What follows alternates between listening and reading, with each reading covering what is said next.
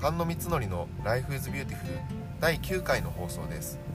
このチャンネルでは妻と1歳児の息子を持つ菅野光則が日頃考えていることや気づきを発信しながらリスナーの皆さんと Life is Beautiful を追い求めていきます、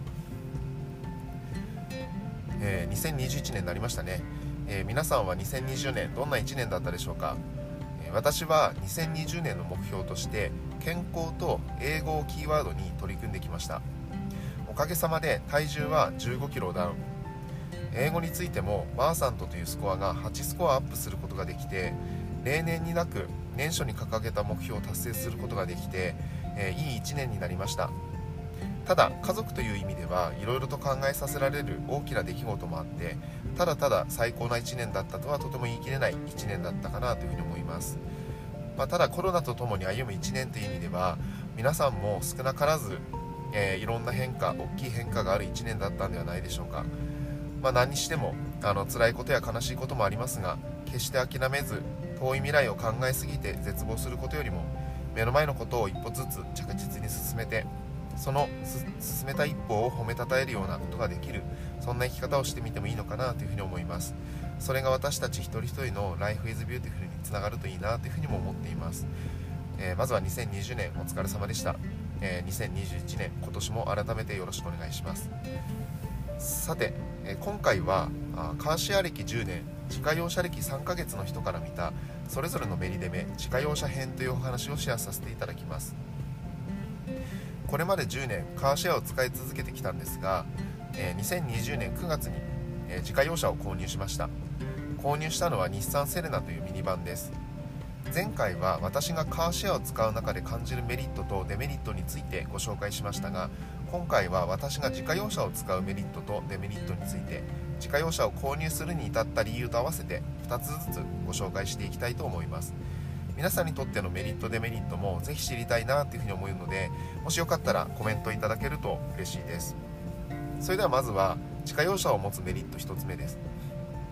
まあ、1つ目にしてですね自家用車を購入する最大の理由になったのが車の中に物を置きっぱなしにできるということです。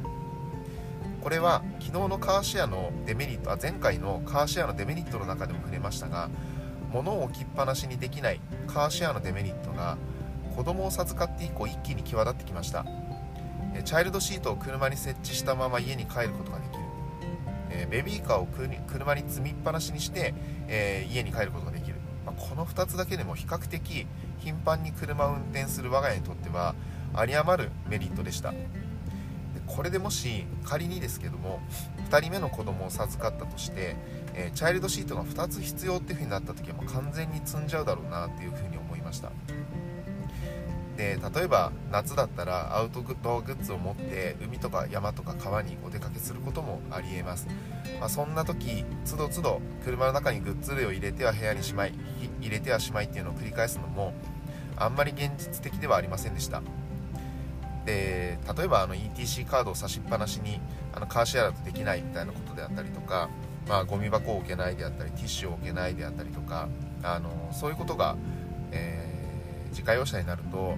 全部あの置いた状態にしておけるっていうことがあるので、まあ、そういう一個一個の積み重ねっていうのは結構大きいかなというふうに思いました。そうですね。Bluetooth をつなぎっぱなしにしてっていうのもカーシェアだと返却する時に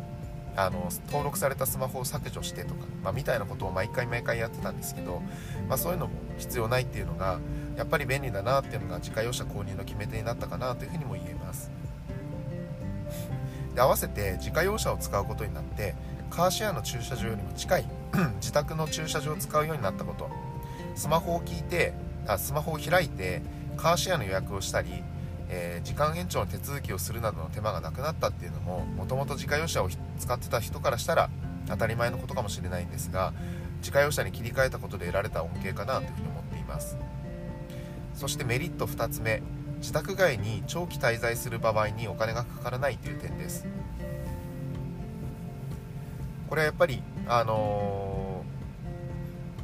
ー、旅先に出たっていう風な時にやっぱり何日もそこに車を仮に置いておくっていう風になるとやっぱりその間ずっとこうカーシェアだったりレンタカーのお金っていうのもかかってしまうみたいなことがあったりするのであそういうところでやっぱりお金があのかからないっていうのは大きいかなというふうにも思っています。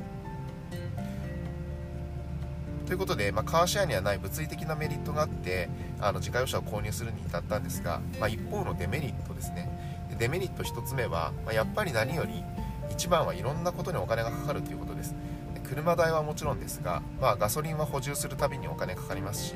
車の保険とか駐車場代洗車車検みたいな積み上がるとあの膨大な金額になっちゃうお金がかかります。である程度それは仕方ないかなっていうふうに考えることができる人は、まあ、自家用車もいいかもしれないんですが、まあ、そうでもなければカーシェアでも十分なのかなというふうには思います。そしてデメリット2つ目、まあ、基本的に自宅を起点に車を使うのでまあ、カーシェアやレンタカーなどを使わない限りは旅先を起点に車を使うことができないっていうことです。あるいはあの意地でも自宅からあの旅先まで車で行かないといけないっていうところになるかなというふうにで私自身は自家用車を持ちながらもカーシェアの会員を継続しているので、まあ、もしも遠くに出かけた際は現地でカーシェアを使うことを選択できるようにしています、まあ、こういうやり方も一つかなというふうに思っています。はい。ということで今回はカーシェアと自家用車を比較した場合の自家用車側のメリットデメリット、えー、それぞれ触れていきました。皆さんはカーシェアと自家用車どちらを選択しますか？少しでも検討の一助にこの放送がなっていればいいなというふうに思っています。はい。ということでそんな感じで第9回の放送終わります。これからも Life is Beautiful につながるような生き方について放送していきたいと思います。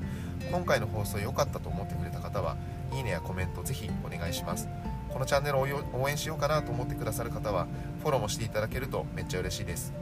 それと Twitter や Instagram もやっていますのでそちらもぜひフォローいただけると嬉しいです。これからも一緒に Life is Beautiful な生き方を模索しましょう。まだ見ぬリスナーさんとの出会いがあることを願っています。ご視聴ありがとうございました。また次回の放送もよろしくお願いします。バイバイ。